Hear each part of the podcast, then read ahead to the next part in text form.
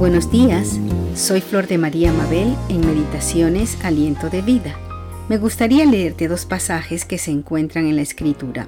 Vamos a leer primero Génesis 5, el versículo 21 al 24.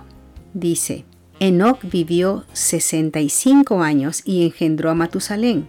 Después de engendrar a Matusalén, Enoc caminó siempre con Dios durante 300 años y engendró más hijos e hijas, y todos los días que Enoc vivió fueron 365 años. Caminó pues Enoc con Dios y un día desapareció porque Dios se lo llevó. Y luego, en el versículo de Génesis, capítulo 6, verso 9, leemos.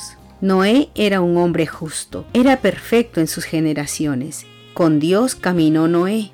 Qué versículos tan impactantes, ¿verdad? Vemos aquí lo que la Biblia habla de dos hombres que caminaron con Dios. Uno fue Enoch y el otro fue su bisnieto Noé.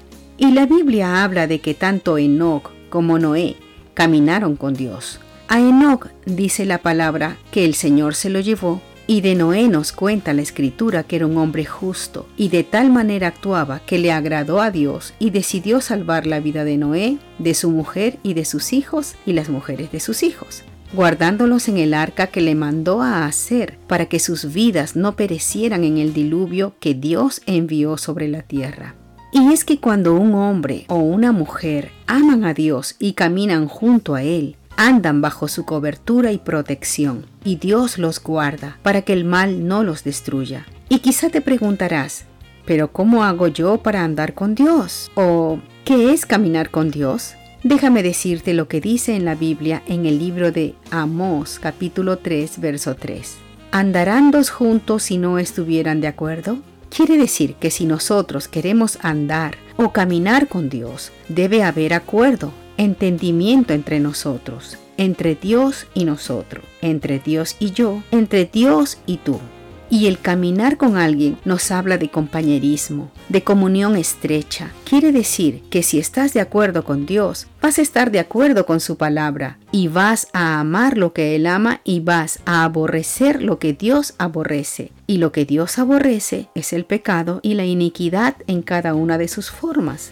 No hay pecado bueno o que pase desapercibido para Él, porque Dios te ama y sabe que el pecado te va a llevar a la destrucción. El pecado y la iniquidad te causan daño. Daña al hombre y a todo lo que Dios creó. Por eso el Señor aborrece el pecado. Por tanto, si estamos de acuerdo con Dios, debemos también aborrecer el pecado y amar hacer la voluntad de Dios, amar su palabra que es lo que nos hace tanto bien y nos bendice.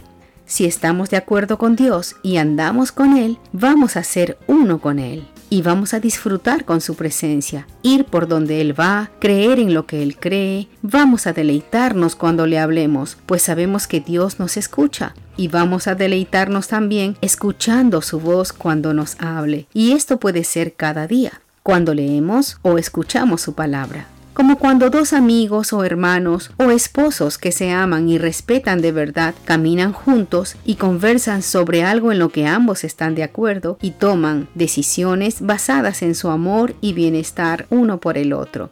Caminemos con el Señor, amados. Él anda a tu lado. Camina entonces tú con Él. No lo ignores. Escúchale. Pídele que te haga muy sensible a su voz y anda junto a Él. Ámalo y disfruta de su compañía. Hasta otro día.